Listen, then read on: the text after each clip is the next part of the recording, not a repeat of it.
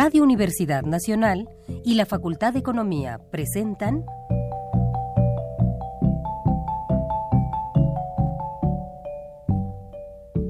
Los bienes terrenales.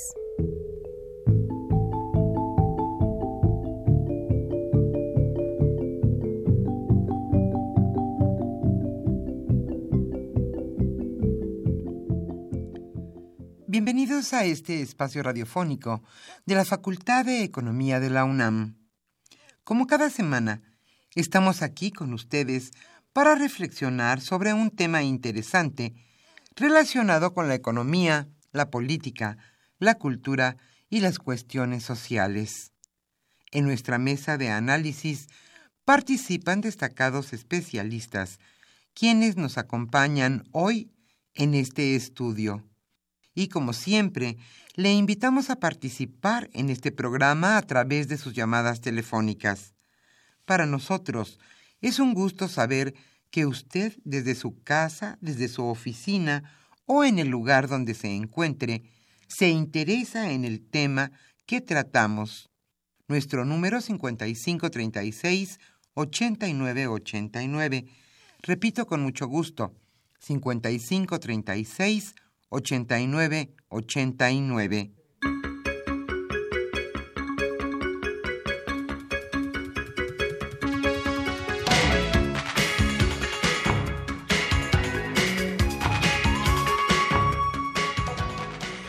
Como siempre es un gusto estar con ustedes en este su programa Los bienes terrenales. Hoy en nuestra mesa de análisis hablaremos sobre 2016, recuento de daños, y también los cauces alternativos para el año 2017. Aunque claro, hay muchos motivos para ser pesimistas, yo creo que deberemos, deberíamos, debemos, todos los mexicanos ver para adelante. 2017 efectivamente será un año difícil, pero ¿cómo podemos contrarrestar los efectos de que la economía vaya mal? Hoy recuento de daños y causas alternativos. Como siempre, le invitamos a participar en este programa a través de sus llamadas telefónicas. Nuestro número 5536 89 89. Este viernes estamos con ustedes, Socorro Montes, en los controles técnicos, Pedro Rosales contestando con mucho gusto sus llamadas telefónicas. Yo soy Irma Espinosa y le invitamos a escucharnos. Nosotros terminamos este programa a las 13 horas. También queremos informarle que este será nuestra última emisión del año 2016 y les esperamos con muchísimo gusto el segundo viernes de enero en este programa Los bienes terrenales. Hoy para los primeros radioescuchas que se comuniquen a este programa les estaremos eh, obsequiando la revista Economía Informa correspondiente a noviembre-diciembre de 2016. Y en la música, hoy nos pondremos nostálgicos en este viernes nublado y escucharemos a los Platters. Antes de iniciar nuestra mesa de análisis, como siempre le invitamos a escuchar la economía durante la semana.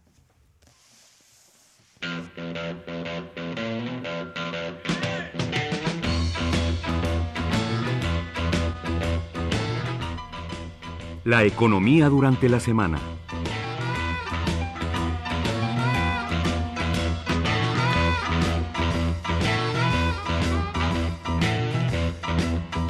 Mencioné que hoy Aníbal Gutiérrez Lara y Rafael Buendía García analizarán este tema de 2016, recuento de daños y cauces alternativos, o charlarán con dos catedráticos de la Facultad de Economía de la UNAM. Ellos son Agustín Moreno Suárez y Rodolfo de la O. Hernández. Ahora sí iniciamos la economía durante la semana. Los precios quizá o quizá seguramente aumentarán en 2017. la estabilidad de los precios observada en todo 2015 y parte de 2016 se ve amenazada para 2017. Esto lo advirtieron diferentes especialistas. Las causas serán la depreciación del peso frente al dólar, la liberalización del precio de la gasolina y el incremento adicional al salario mínimo. Estas serán las principales causas para prever una mayor inflación.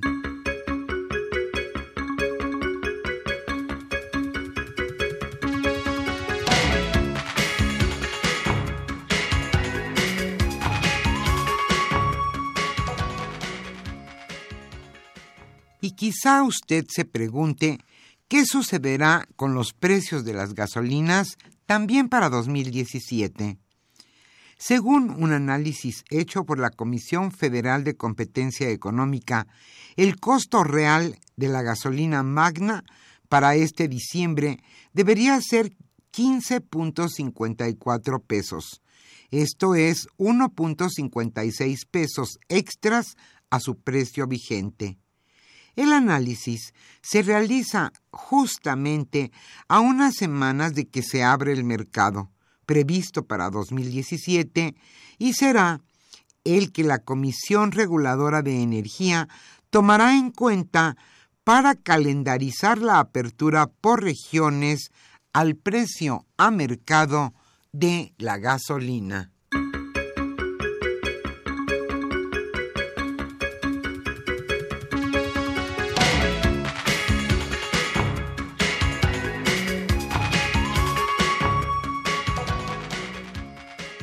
Reafirman bancos inversión en nuestro país.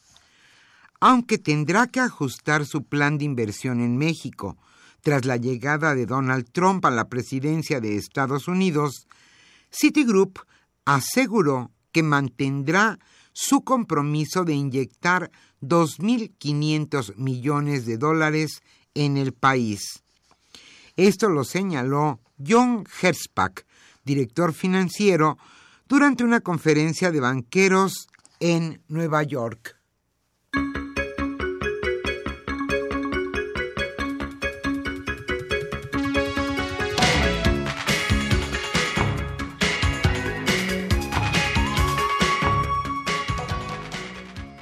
Y ayer Presidencia dio unos datos sobre el regrón agroalimentario.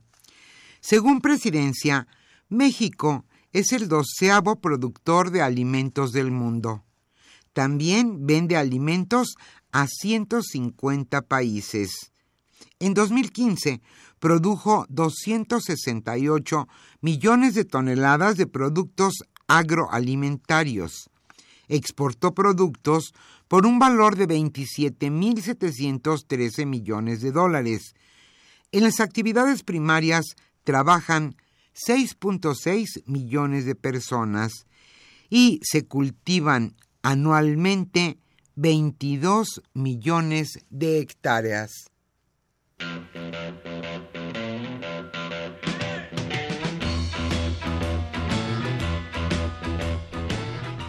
El tema de hoy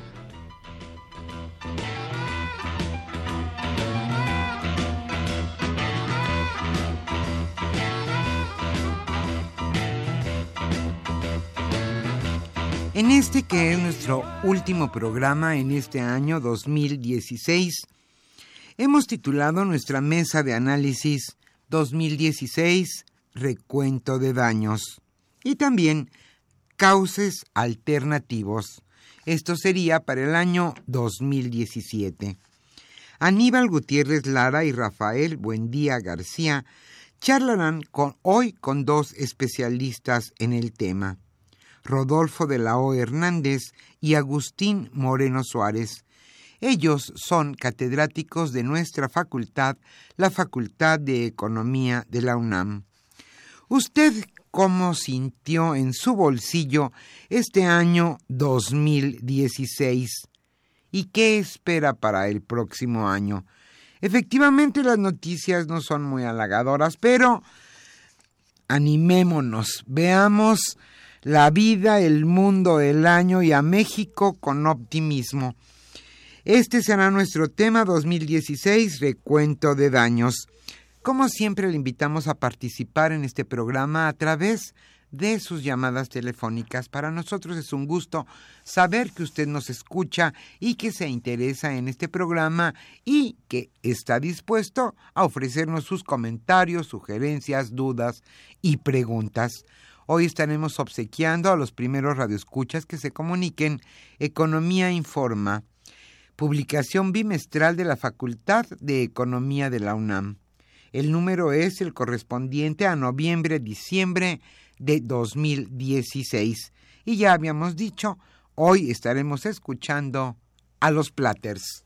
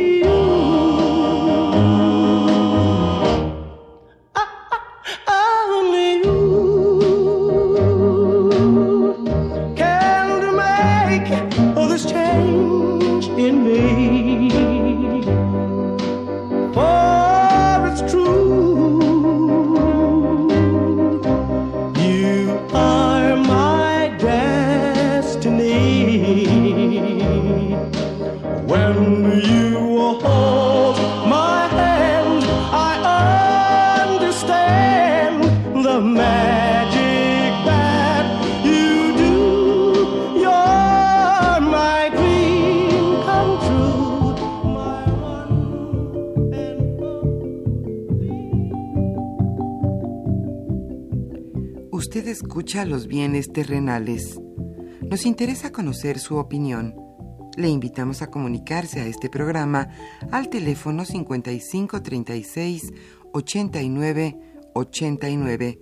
Repetimos con mucho gusto, 5536 89 89.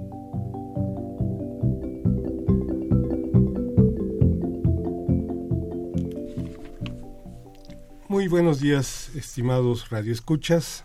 Su amigo Rafael Buendía García les da la bienvenida a esta nueva emisión y la última de este año del programa Los bienes terrenales de la Facultad de Economía y Radio UNAM. Y bueno, aquí tenemos a tres profesores reputados de la Facultad de Economía que hemos invitado en este programa es Agustín Moreno Suárez, Rodolfo de la O. Hernández y Aníbal Gutiérrez Lara. Además, tres amigos estimados por parte mía.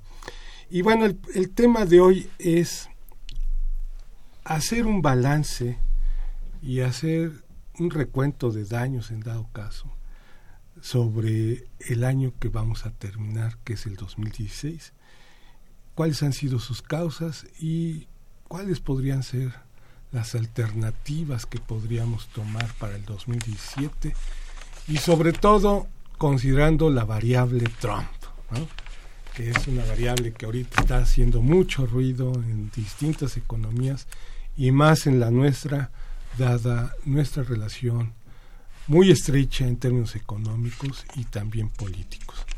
Bueno, pues para abrir boca, Agustín, un primer balance desde tu perspectiva del 2016. Sí, gracias Rafa. Pues sin duda el balance es eh, terrorífico realmente. Ay, tan, tan feo. Sí, yo creo que eh, a- aparte del factor Trump, eh, como se dice, pues no, no hemos hecho la tarea al, al interior de, de nuestro país, ¿no? Tenemos indicadores, encuestas que realmente no nos favorecen en nada. La última esta de, en el ámbito educativo de PISA, estamos en los últimos lugares en educación. Si uno mira la, la inflación que acaba de dar a conocer eh, INEGI, andamos más de 3% ya de, inflación. El presupuesto para 2017 se hizo antes de que supiéramos eh, quién ganaría. En el ámbito de corrupción y transparencia seguimos padeciendo muchos problemas, creo yo. Cuando no es un gobernador es otro, este, ahora el de, el de Chihuahua. Entonces el, el- el año no, no nos ha ido tan bien. Digamos, pese a lo que se cuenta poco, como dice el presidente, eh, tiene algo que ver. Ayer se anunciaron datos, por ejemplo, de, de, la exportación de, de agroalimentos, que creció en algo así como 625% en 21 años. ¿no? Y bueno, pues qué, bueno que por lo menos alguno de los sectores esté eh, dando la, la cara, ¿no? Eh, en el ámbito, digamos, de nuestra democracia, ahí tampoco nos va nada bien, ¿no? Acaba de salir una encuesta de ahí de, del CESOP, del Centro de Estudios Sociales y Políticos, donde nos dice que el 53.4% considera que México vive con poca o nada democracia, ¿no? Entonces, eh, creo que el balance sí no es nada, nada bueno y, y nada halagador, pese a pequeños datos que por ahí eh, no salen. el efecto Trump, por ejemplo, pues ya vimos lo que pasó con esta empresa Carrier, que pues ya no la, no la dejaron venir a, a, a poner los, los empleos acá en, en Nuevo León. Aunque hay otras cifras también de Walmart, Ford, por ejemplo, que, que anuncian pues casi 12 mil millones de, de dólares de inversión. Entonces ahí este hay, hay algunas cosas, pero lo, lo, lo malo pues nos gana, ¿no? Ese sería un primer balance. Un primer balance. Rodolfo, Eh, mira, muchas gracias por la invitación. Yo quisiera comentar que para el, para el 2016 eh, hay que recordar que hubo una reducción en los precios internacionales del petróleo, que ese es básico, y, y obviamente el que representa una caída del 61% respecto a los precios del barril de 100 a 39 dólares. Y eso es algo que, de- que eso fue la, una de las partidas. La otra es la alta volatilidad de los mercados internacionales. El tipo de cambio ¿no? que se ha dado de 13 a 31 de 2014 se presentó en 2015 17 a 16 y hoy en día eh, cae en un 29% de, de, de esa volatilidad. Eh, la caída de la producción del petróleo eh, para este año representó un 33% en con promedio de 3.4 a 2.3 3 millones de barriles. ¿Qué pasó? Bueno, se, lo que se ve en este sentido y lo que decía Agustín es el efecto inflación. La inflación tenemos que para este año, la, la, la acumulada, eh, desde el 2.09%, ¿sí? con eh, la mensual 0.61% y la anual que esperábamos es de 3.06%. Y lo acaba de decir Agustín, acaban de anunciar la, la, la, la inflación al mes de noviembre de 3.4%, ¿no? donde se refleja que ha crecido la inflación y bueno, no quisiera meterme más a 2017 porque es otro tema, pero sí decirles que dentro de el tipo de cambio de, que se pronosticó para el 2016 era de 15.90 dólares. Sin embargo, En el eh, presupuesto. en el presupuesto, pero llegó a 22.50, ¿no? Y que esto representa también, de entre otras cosas, la parte eh, el precio del petróleo, ¿no? Que también estaba programado a 50 dólares el barril por barril y se pretendía una, una producción de do- 2.247 millones de barriles diarios. También hay que ver eh, la, la parte que se plantea, la parte de la deuda neta del sector público, que es muy importante y que se tiene hasta el día de hoy, eh, al, al 2015 a la fecha, de 2 punto por ciento del Producto Interno Bruto y la deuda neta de las empresas productivas del 8% del PIB. Y esto obviamente no, no, no dejemos a un lado la carga fiscal, la parte de los, la utilidad compartida del ICR con otras variables, ¿no? Y bueno, otra de las, de las de los antecedentes es los ingresos, ¿no? También tiene que ver mucho los ingresos a valor real del producto, del producto interno bruto entre el 2 8, el del 2.8 y el 3.8%, que nos va a dar al 2016, lo que estamos analizando, el cierre de 3.3%. ¿sí? Entonces, si nos vamos a las exportaciones, ya lo decía Agustín, a las exportaciones de bienes y servicios, nos vamos a hay un ritmo anual del 7.4%. Y hay que recordar que, que hemos tenido caídas en los sectores tanto en el primario como en el secundario y terciario de la, de la economía. Y bueno, y en términos nominales y generales, eh, se tienen que aumentar, en el 2016 se aumentaron el 3% los impuestos, y eso también es una carga que tiene que ver con la parte de, la, de la economía en el 2016. Sin embargo, también tiene que ver con EVAL, los índices de Coneval, las discrepancias que existe INEGI y Coneval, y lo que ya decía Agustín, ¿no? la, la, la prueba, el, el- el informe que da eh, PISA del Centro de la Educación, que estamos muy mal, y bueno, al día de ayer se toma una decisión de darle, de entregarle 3.200 plazas a la CENTE, ¿no? Negociación, quién sabe, pero bueno, es otra de las de los entes que, que tienen que ver con la con la, el comportamiento de la economía de 2016. Gracias. Muy bien. Bueno, Aníbal, y ahora tu percepción de Pues el mira, balance, porque ya aquí que está, está mal, pero tira peor. Agustín ya dijo que Este, terrorífico. acá Mira, hay, hay unos elementos balance. que pueden reforzar todo lo que se ha venido diciendo, que es el siguiente. Si revisamos las encuestas que periódicamente se aplican, una, la de confianza del consumidor, y la otra, los especialistas del sector privado, esto es aquellos que aconsejan precisamente a los tomadores de decisiones para invertir, pues resulta que en esta última, los especialistas en economía como tú, Rafa, nada más que estás en el sector privado, también como tú, que me acuerdo, señalan lo siguiente. Señalan que, en primer lugar, la inflación para el 2017 ya no estará dentro de los márgenes que se habían previsto. De hecho, la meta desde que el Banco de México es autónomo es 3%, históricamente. Y hoy lo que tienen es una banda de 2 a 4%. Entonces, el promedio ahí de 3 es el que siempre han buscado. Pero hoy ya la expectativa es que esta inflación se puede ir a 4.80. Vamos a cerrar. vamos a Entonces, en 2017 es, es lo que apunta para 2017 como promedio. Este año se va a ir acercando ya al 4, también una desviación importante. De hecho, un punto arriba con respecto al 3, pues ya es una desviación del 33%, nada menor, ¿no? Entonces, por un lado. Por el otro lado, el otro da- dato que llamó eh, la atención es que regularmente las previsiones que se hacen de crecimiento, vemos que hoy pues eh, pone mucha atención si sube o baja, pero una décima, una cosa así, ¿no? Dos décimas. Pues resulta que la, la última eh, presentación de las expectativas de estos analistas te dice que para el año que entra, cuando se tenía una previsión de 2.26, 2.22, digo de 3, que de un crecimiento de 2.26% para el año que entra, pues ya la ponen en 1.7, 1.8, o sea, va- la bajaron medio punto porcentual. Entonces, Entonces ya es este, significativo entonces ya es eso. significativo eso en términos de que tienes un escenario donde los precios, conforme a los parámetros que hoy eh, se acostumbra considerar como inflación de riesgo o no riesgo, se van prácticamente al 5%.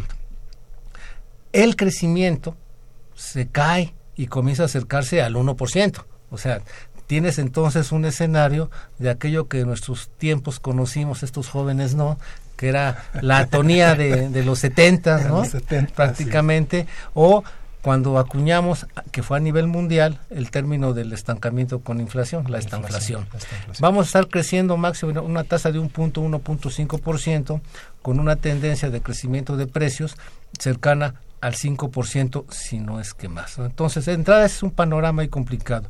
Luego, otro de los elementos que inciden en esto es el que uno de los elementos claves para que se mueva la economía y también para la formación de precios es la energía. Y lo que tenemos enfrente es esta idea de la a- a- adelantar la apertura del mercado de gasolinas. Esto es que gasolina, diésel, cualquiera lo puede importar y traer. Pero ¿a- ¿cuál es el costo para traerlo? ¿Por dónde lo van a traer? Los costos de importación están aumentando tan solo por el tipo de cambio, pero los costos de trasladar, si yo traigo gasolina, tú que has hecho, le has apostado a muchos negocios, que eres ah, experto analizando esto, pues lo primero que tú ves cuando pones un negocio es cuánto va a costar traerlo. ¿Cuánto les va a costar traer la gasolina? No solo El por el precio, sino todo el transporte. ¿Por dónde la voy a traer? ¿Por carretera? ¿Por mar? ¿Qué puertos hay en el sureste para poder traer gasolina? No. ¿Van a hacer los ductos? ¿Me van a aumentar los costos? La ordeña que tienen ahora, lo- así como están funcionando, ¿no? Entonces, el precio de la gasolina se puede ir todavía más para arriba. Y por otro lado, la otra perspectiva que tenían estos analistas es que después de vivir esa eh, etapa de una tasa de interés realmente, como dirían los hacendarios, cómoda, o sea, baja, pues resulta que ya la previsión es arriba de 6, más cercana al 7. En algún momento, sí, cuestionando directamente a Carsten, me decía que, eh, yo le decía, en la crisis de 2008, las tasas se duplicaron, pasaron del 3, 4% hasta el 8, 8 y cacho. ¿Va a pasar ahora lo mismo? Pues no dijo ni sí ni no, pero sí que las condiciones eran diferentes porque era otro nivel de inflación.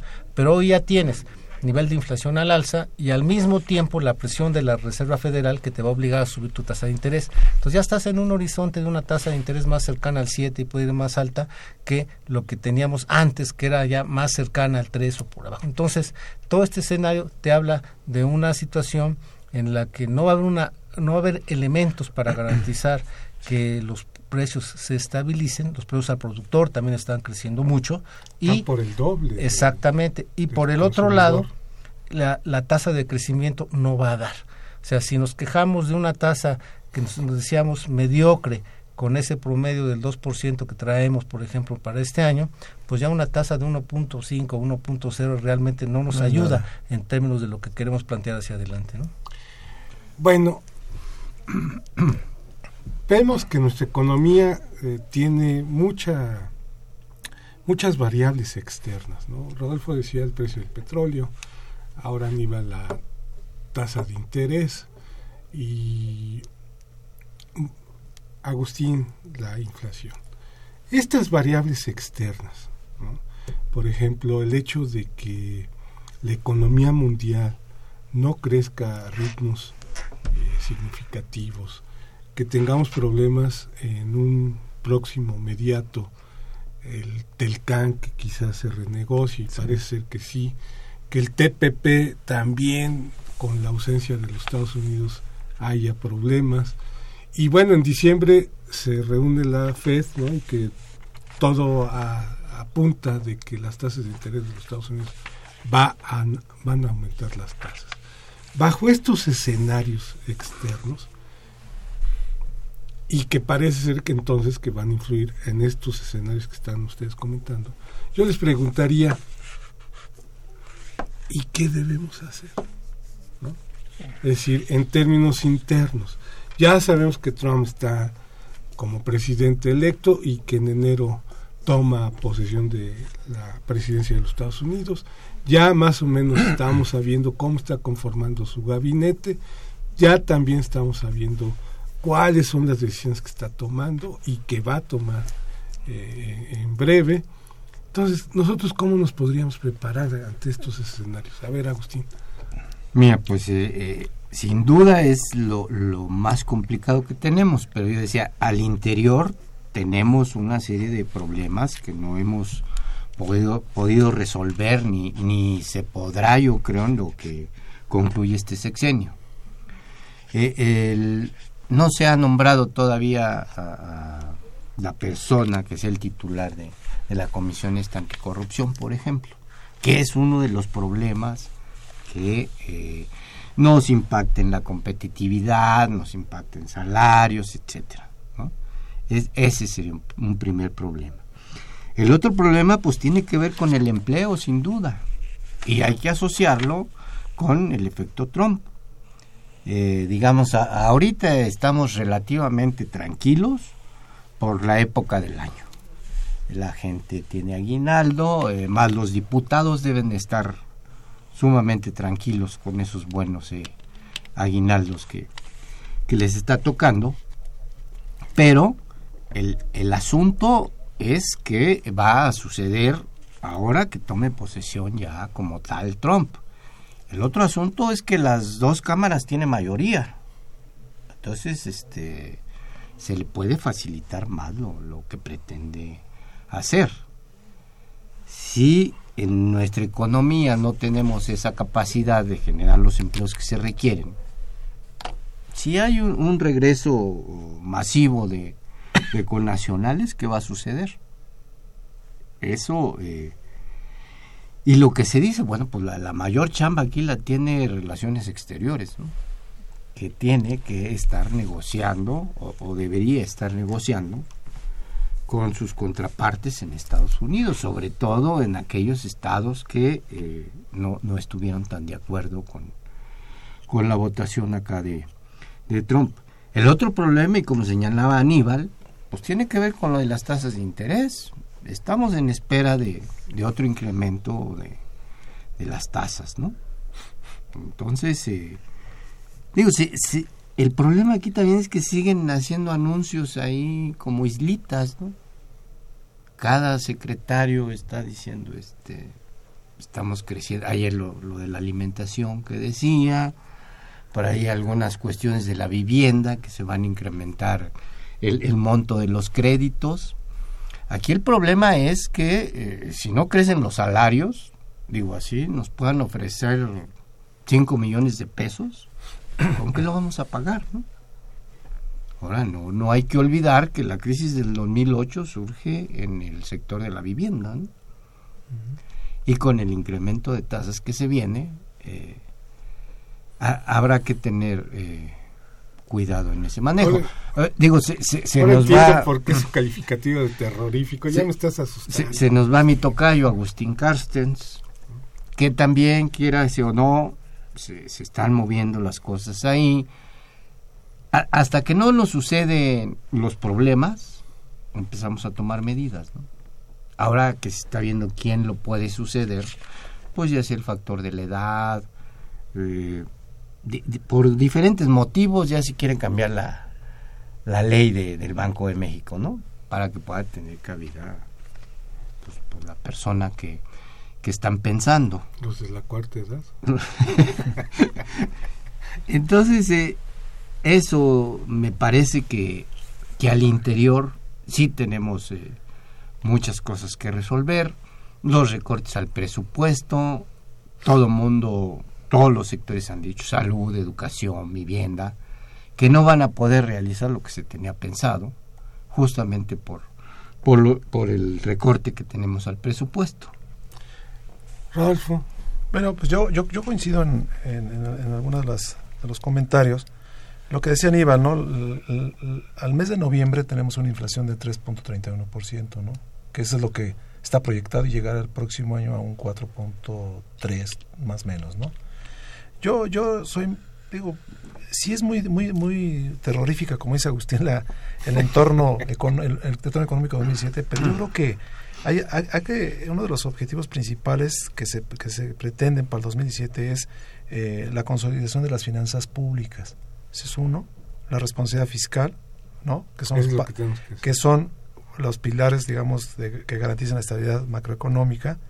Y otro es eh, alcanzar el superávit privado, lo que decía Aníbal, ¿no? La parte de cómo vamos a, ver, y lo decía Agustín, los ingresos presupuestarios para, para ver el total y considerar el gasto financiero. Otro es hacer frente a los retos que representa el entorno de las finanzas públicas. El otro es la creación del ajuste importante, pero en el gasto programable, el capítulo de servicios personales, y, y obviamente no se, que, no se, que no se creen nuevos impuestos, porque eso también determinaría un problema muy fuerte al interior. Las tasas de interés, ¿no? Las que se incrementan las tasas ya existentes, y, ver todos los acuerdos que deben de ex- existir en, en materia tributaria. Yo, yo lo que considero es que el 2017 es un reto, ya lo, lo que menciona por, por las elecciones de Estados Unidos, y aparte que vienen otras elecciones en Europa, ¿no? En Europa vienen elecciones también fuertes que inciden en, la economía internacional. Y que esto también va a ver va a tener eh, que ver la economía mexicana por las ventas de materias primas al exterior. Yo creo que dentro de los sectores que, una vez que se estén dando bueno se tendrían que ir acomodando o ajustando al nuevo entorno de la economía nacional e internacional no sobre todo nos interesa lo nuestro ¿no? pero también tenemos que ver al exterior qué es lo que va a pasar entonces es algo que, que debemos de ver Aníbal. Bueno, hablabas de, de, de propuesta. Bueno, el otro tema que bien señala aquí Rodolfo es, eh, se está redefiniendo nuestra relación fundamental con el exterior. Tan solo la pura finta del presidente electo de Estados Unidos puso nervioso a todo el mundo. Y lo terrorífico, citando a Agustín, es que no se ve una capacidad de reacción ni una conducción de ahora qué hacemos. Parece que es el momento para que no de manera tibia ni como bien señala Agustín, de manera aislada, hay algunos pronunciamientos, sino creo que debe haber una conducción en términos de eh, se, tenemos un escenario, todavía no realidad, pero apunta que sí va a concretarse, en el cual no, nos vamos a meter en una revisión profunda de la relación económica más importante que tenemos con el exterior. De cada 100 pesos que vendemos al exterior, 80 son a Estados Unidos, sobre todo en la parte manufacturera. De cada 100 pesos que gastamos en el exterior, 48 los compramos allá. Entonces hay mucho comercio intrafirma también. Ford Estados Unidos le vende a Ford México y luego Ford México vuelve a venderle a Ford Estados Unidos. Entonces todo eso es lo que se está viendo amenazado y que es esto exigiría un cambio. Sin embargo eso, como se señalaba también hace un momento, impacta todo lo que es el funcionamiento interno de tu economía. Lo que no se ve es que precisamente ante ese escenario es lo siguiente, si iniciaste esta administración con un pacto político, un pacto por México, pues deberías estar hoy haciendo un llamamiento similar para la defensa de la inversión, el empleo y el crecimiento. Ya alguna vez tuvimos pactos para la estabilidad y el crecimiento económico, que son los hijos del Pacto de Solidaridad Económica. Pero si tú haces una convocatoria de este tipo, lo que puedes hacer es, tú como gobierno, encabezar una revisión y una discusión con el sector privado, puede ser con el sector privado extranjero, estadounidense, que está aquí y que vino para aprovechar y generar ventajas competitivas regionales y globales al venir acá, y qué es lo que necesitan y qué les ofrece el gobierno de México para que puedan seguir manteniendo ciertos niveles de inversión y de empleo. Segundo lugar, con eh, la parte interna, ¿qué ofreces para promover un desarrollo local y regional? ¿Dónde está tu inversión pública? ¿Dónde están tus esquemas de formación, de apoyo a empresas? Para que de esta manera puedas sostener un cierto nivel de esa actividad de la mayor parte de las empresas mexicanas que no se han podido inscribir o incorporar a estos circuitos de exportación, pero que son fundamentales en sus localidades y sus regiones. No tienes una, una iniciativa, una propuesta concreta para eso. Y con las exportadoras, bueno, primero la parte manufacturera, exactamente lo que decíamos, ¿qué necesitas para seguir generando empleo? Y eso, ¿cómo podemos nosotros apoyar tu negociación con tu gobierno, a las estadounidenses y a las asiáticas, por Los ejemplo? asiáticos.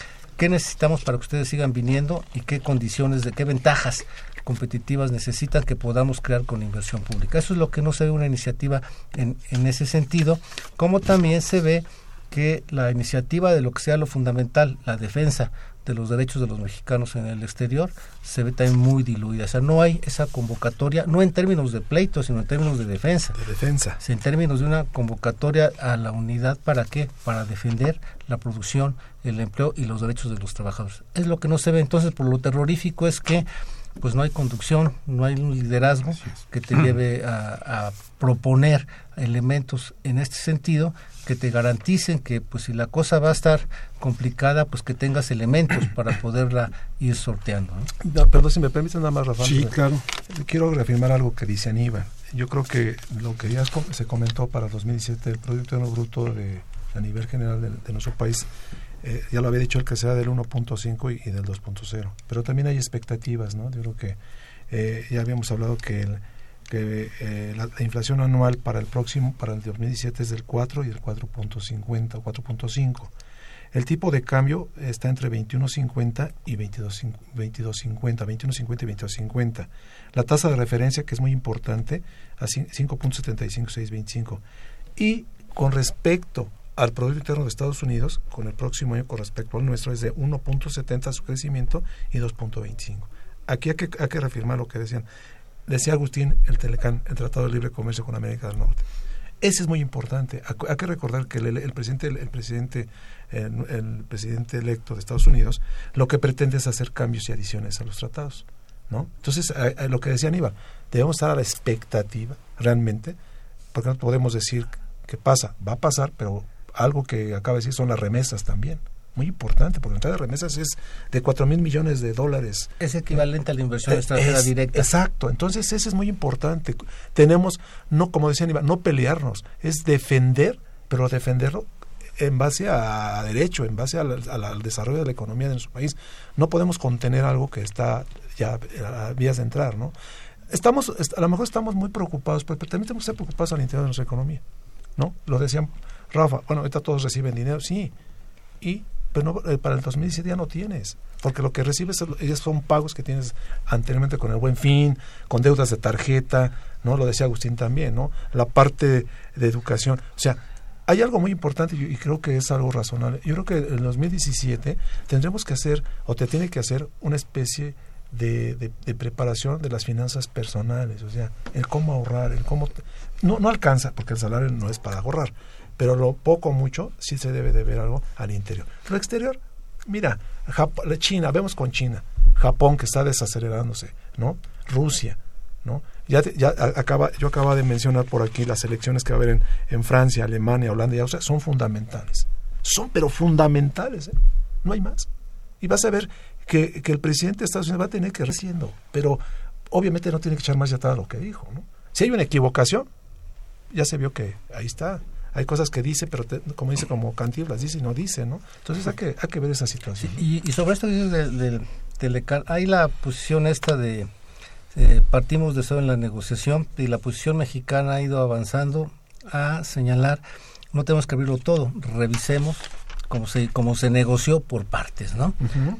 Creo que aquí tenemos que traerle al auditorio al maestro Gasol, que acaba de hacer un- una presentación en el Senado para que platique con nuestro auditorio sobre este tema.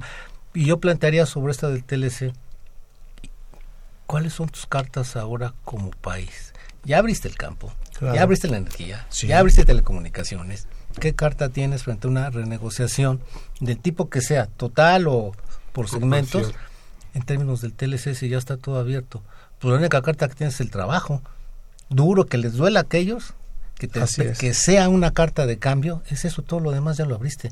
Salen ahí los antiguos negociadores del TLC diciendo, es que ahora, como ya se modernizó la economía, el comercio electrónico, No. sí está bien, pero eso no es una respuesta No. frente a tus necesidades y a lo que requieres internamente. O sea, ¿qué sectores, en qué condiciones, qué es lo que tiene México para negociar el TLC? Energía, pues ya está cambiando, ya, ya se abrió aquí y además ya está cambiando toda la fuente de alimentación importante en Estados Unidos, ya se van más al gas que al petróleo, entonces, ¿qué vas a negociar? Campo, solamente que le metas un arancel importante a la a tu exportación de pepinillos que consumen mucho allá y ahora el aguacate que está de moda, pues ¿qué más, no? Entonces, es una parte que tenemos que discutir internamente. ¿Cuáles son tus cartas de negociación en una discusión del TLC? Y ahí la discusión otra vez nos lleva a lo interno, ¿no? Digamos, eh, Tenemos que el- voltear el- a la casa. el crecimiento que acaban de dar a conocer del PIB eh, por entidad federativa, seguimos viendo unas desigualdades, estados que crecen mucho, estados que realmente están muy muy por debajo de, del promedio entonces eh, te- tenemos este asunto de las zonas especiales. Ahora, eh, digo, Pero- sí, A ver, nada más para darle una redondez antes de entrar con nuestros radioescuchas a sus comentarios y preguntas. Volteamos a la casa, ¿no? Al mercado interno, como decimos los economistas. Y un agente importante es el Estado, en donde Rodolfo nos dice, bueno, es que los precios del petróleo están bajando, las tasas de interés están subiendo, eh, hubo un recorte presupuestal, si ustedes quieren, no significativo, ¿no? En cuanto al porcentaje del 100, pero tiene, y lo dejo planteado, ¿tiene el Estado margen de maniobra como para reactivar la economía? Se los dejo y vamos a un corte.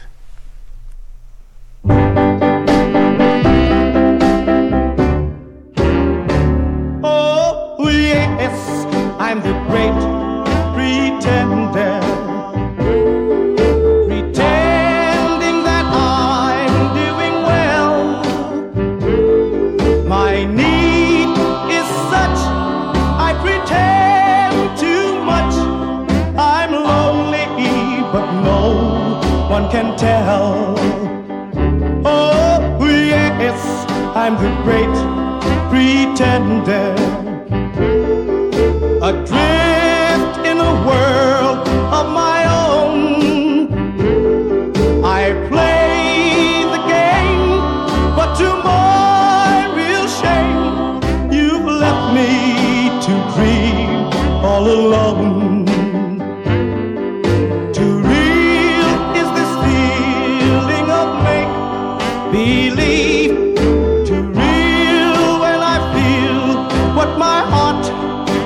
conceal. Oh, yes, I'm the great pretender.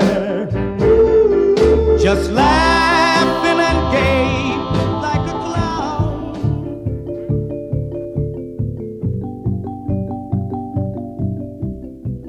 Usted escucha los bienes terrenales. Nos interesa conocer su opinión. Le invitamos a comunicarse a este programa al teléfono 55 36 89 89. Repetimos con mucho gusto: 55 36 89 89. Muy bien, queridos radioescuchas, ya estamos de regreso.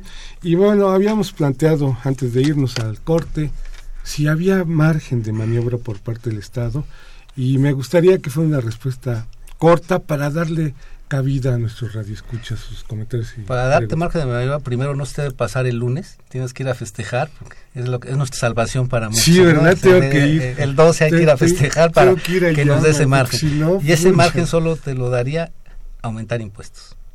Aumentar impuestos. ¿Los directos? Todos, prácticamente. directos o sea, y si está así tan, tan cerrado el presupuesto, además van a cortar el presupuesto que esté en ejercicio el año que entra, antes de la mitad del ejercicio viene otro recorte. Claro. Entonces, pues no y que queda paguen los que tienen que pagar. deuda, también, hoy ¿no? está satanizada, no van a creer más deuda. ¿Qué te queda? Aumentar impuestos. ¿A quienes? A los que no les aumentaron otra vez, nos aumentaron a los cuatro de esta mesa y a los que están acá afuera, pero a los que sí tienen dinero no se los aumentaron. Muy bien. ¿no? Sí, yo creo que es, es importante. eh, el otro asunto que, que se tiene que llevar a cabo y más en el ámbito político, digamos, pues sí, es que hay que hacer movilizaciones en general. Por ahí al- algún documento de, de este del Instituto este de Estudios para la Transición Democrática sacaron un documento donde pues está, está muy bien planteado, pero se dice que se invite en general, ¿no? Académicos, empresarios, eh, el Congreso, eh, todas las instituciones de gobierno. El problema que yo veo es que venimos de, de, una coyuntura, de un humor social, que la gente yo realmente no sé si, si, si esté muy... eh, decidida a participar con estos resultados que hemos tenido, con, las reformas que hemos tenido. E- ese yo, yo lo veo como un problema que habría que trabajar mucho. El, el otro asunto es el, de- el de las instituciones. Ya, ya ha habido dos o tres roces con, con nuestro secretario de Desarrollo Social, que es quien tendría que estar trabajando a fondo en esta parte con, con las organizaciones de la sociedad, con todo el mundo. Que, que es, se supone, quien llega a los segmentos más bajos de la población. ¿no? Muy bien. ¿Y tú, Rodolfo? Antes de entrar con nuestros Yo, yo coincido con Aníbal. Yo creo que desde un principio ya lo, en la- se puso en la mesa que desde el entorno de 2017, que era la estabilización de no, no, no, no aumento de impuestos, la carga fiscal, yo creo que va a ser. No hay más, no hay otra salida. Creo que es la única salida que va, porque como decía Aníbal, va a haber recortes, efectivamente. Y va a haber recortes a, la- a- a- a seis meses. ¿Por qué? Porque hay que recordar que termina en, un año, en, en dos años termina el sexenio. Entonces tiene que haber una re- re- re- re- redefinición de la economía nacional y para eso se tiene que hacer sacrificar y como decías que paguen los que tengan que pagar también, ¿verdad? Aunque un primer avance ya lo tuvimos aquí en el DF, con, con Adelante. las famosas este, plusvalías a- a- al catastro, ¿no? Ya, ya, este, sin haberse discutido lo suficiente, yo creo, ya, ya todo el mundo pegó de gritos de, de que cómo, cómo nos van a... a- Quizá estaba mal planteado desde el principio. Puede ser Creo que, que sí. que- que habría que ver, pero digo, es, es como, como la antesala de cómo hacemos para... Digo, a nadie nos gusta pagar impuestos, ¿no? Evidentemente, Pero son necesarios. pero son necesarios. Bien decía Schumpeter, un estado débil hace que su bienestar de la población sea débil también. Bueno, vamos a entrar a los comentarios de nuestros radioescuchas. Leopoldo Ruiz de la delegación Coyoacán dice, es una triste realidad lo que sucede en el país, ¿no? Y les desea felices vacaciones y los felicita a los. Igualmente, a los un gracias a sus grandes seguidores. Ujú. Gracias. María de la Luz García López de Tlalpan dice, no dejen ir a Cartens, ¿quién podría suplirlo? ¿no?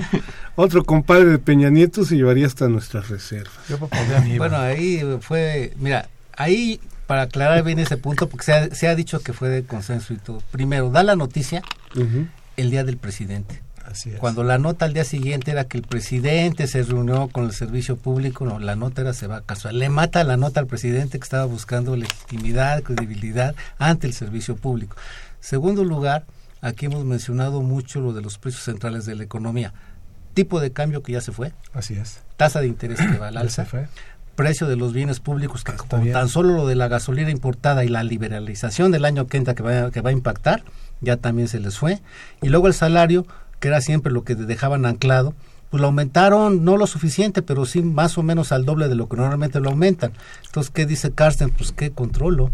Y luego él exigía un recorte al gasto mayor y lo sigue exigiendo, cosa que difícilmente se lo darán porque hay elecciones en el Estado de México el año que entra y luego viene la federal. Entonces dice Carsten, pues ¿qué hago aquí? Me voy a quemar. Me ofrecen un cargo de administrador de caja del Banco Central, de Así los es. bancos centrales del mundo, que dicta normas, que promueve la regulación financiera internacional, pero a final de cuentas, pues está ahí de cajero, Así es. como decía un buen amigo, siendo, siendo, él llegó a ser el número dos del Fondo Monetario Internacional y ahora se vaya. En esta coyuntura y con, pese a que no estés de acuerdo con él, con la seriedad que se ha manejado, llamó la atención que tomara esa decisión. Quiere decir que él vio que por ahí ya no tenía instrumentos, que los márgenes están muy acortados para el gobierno y que el tema de deuda y que no van a aumentar impuestos y las presiones que hoy tiene para que esto crezca, pues van a hacer que esto lo lleve a una peor situación, pues mejor dijo, ay, nos vemos, ya no me voy a quemar y ahí los dejo. Cristina Segovia, de la delegación Venezuela Carranza. Cuando las gasolinas estaban baratas, nunca las bajaron. Y ahora parece ser que sí, cuando abre el mercado, pero con base en sus comentarios, tal parece que no, tampoco. No, pues Sálvese quien el pueda. ya del próximo año se liberaliza, ¿no? Arturo Báez Hernández de la Benito Juárez felicita el programa y a los conductores y también a nuestros invitados. Pedro Espíndola de la Benito Juárez dice 2017 aparece incierto y sombrío, pero nos hemos levantado de peores. Busquemos un rayito de esperanza, dignidad y honradez en quien nos gobierna. Gracias, este Pedro, por tus deseos. Julio Cruz Hernández de Coyoacán. Se necesita en el gobierno honradez, honradez, honradez. No pedimos nada más. Saludos. Ahora voy a pasar con las preguntas. Abraham Valdés de la Benito Juárez dice, ¿qué expectativas se tiene para el tipo de cambio en 2017? ¿no? Y les desean felices vacaciones. Las voy a leer todas para a ver si podemos darle ya un, un- un colorario. Eh, Alejandro Peregrina de Azcapotzalco dice, ¿cuál es el nivel de economía informal que estamos viviendo y qué tanto se incrementaría para el 2017? ¿no? Con base en estas expectativas. Adolfo Salinas de Coacalco, eh, entre el alza a la canasta básica y a la gasolina, el poder adquisitivo se deteriora más. Pero el problema es que en el gobierno nadie se aprieta el cinturón. Veamos nada más que los diputados recibirán más de un millón de pesos en este diciembre. Pero, ¿cómo va a afectar la inflación en la canasta básica? Ah, Javier Guerra de Benito Juárez dice cuál se considera que sea el peor daño que sufrió la economía en 2016 y nos desea unas felices fiestas. Igualmente, Javier. Josefina Cruz de eh, Huizquilucan, ya en el Estado de México, puras malas noticias. ¿Cuáles son las positivas? A ver, una, una pide. Buen fin de año les desea a todos ustedes. Jesús Ríos de la Miguel Hidalgo dice, ¿qué efectos tendrá la subida de la tasa de interés en el sobreendeudamiento de empresas y el costo de la deuda en el país? Y les desea unos buenos navidades y al equipo de producción sobre todo. Julio Hernández, Ciudad Nesa, ante los recortes, las alzas y el poco crecimiento, ¿qué podemos esperar para el 2017? A ver, ¿quién empieza? El optimista de Agustín. Sí, tú Pues, empezaste con ese asunto. Pues, pues una buena noticia, digamos, de, dentro de las malas. Anotó el chicharito. ese- es, lo que señala Aníbal de- de- del incremento al salario, ¿no? que es distinto a, a cómo se venía negociando, que obviamente pues se ve impactado por, por el asunto de las tasas de, de interés.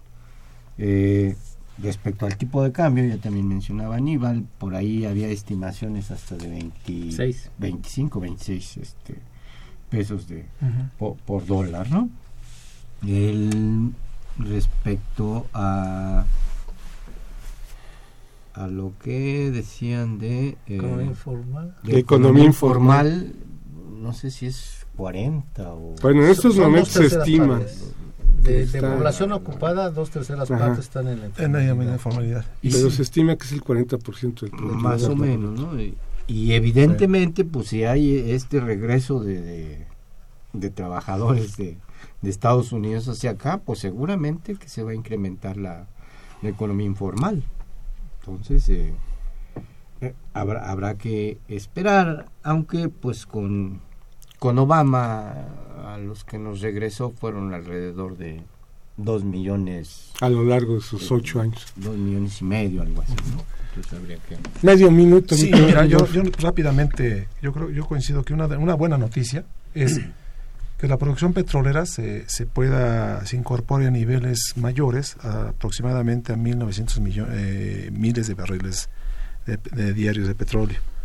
Eh, y aparte otra es que se fortalezca, lo, lo que decía, que se fortalezcan los ingresos tributarios, ¿no? De manera y que, que permita compensar la caída de los ingresos petroleros, que es lo que decía Aníbal.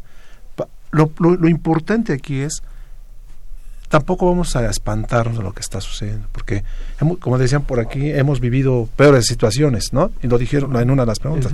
Pero vamos a salir, o sea, pero vamos a salir con, con verdaderas propuestas y que, y que ojalá estas propuestas nos sirvan para poder reactivar en un mínimo la economía nacional en el 2017. El tipo de cambio creo que se va a seguir disparando, tasa de interés le impacta al costo de la deuda privada y deuda pública, con el informal ya lo mencionamos, finanzas públicas se están debilitando, pero es de esperar que se tome alguna medida importante en ese sentido. Y la buena noticia sería que en esta coyuntura geopolítica, donde los aliados Estados Unidos y Rusia tienen un enemigo común, comercial y regional, que es China, China ya alzó la mano, pues me voy a México. Ya me corrieron hace una hace cuatro años que venía para acá Para y acá, Obama ahora- amenazó a México y le dijimos adiós a los chinos. Pues, nosotros vamos a México y América Latina y esa carta geopolítica te puede ayudar. Muy bien. Bueno, nuestros queridos radioescuchas, les recordamos que hoy es el último programa de este año. Los esperamos en las segundas, el segundo viernes del próximo año para el primer programa del 2017. Les deseamos unas felices fiestas. Quizá no un próspero año, pero sí un año bueno. No, de- de- Aquí. deséalo, deséalo, de- al menos deséalo. Y bueno, les deseamos en esta mesa a ellos, el equipo de producción y nuestro comité eh, académico también les desea una feliz Navidad y un próspero año. Muchas gracias, felicidades. Saludos. Felicidades.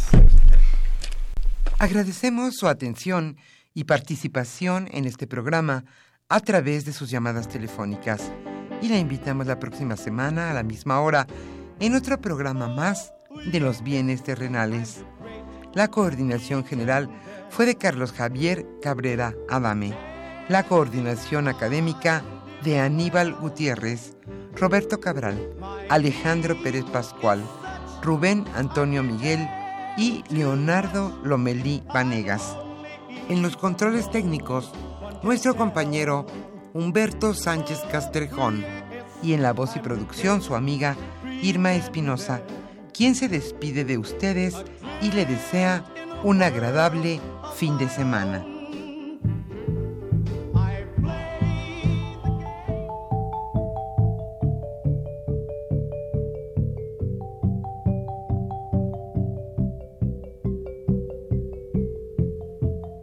Radio Universidad Nacional y la Facultad de Economía presentaron Los bienes terrenales.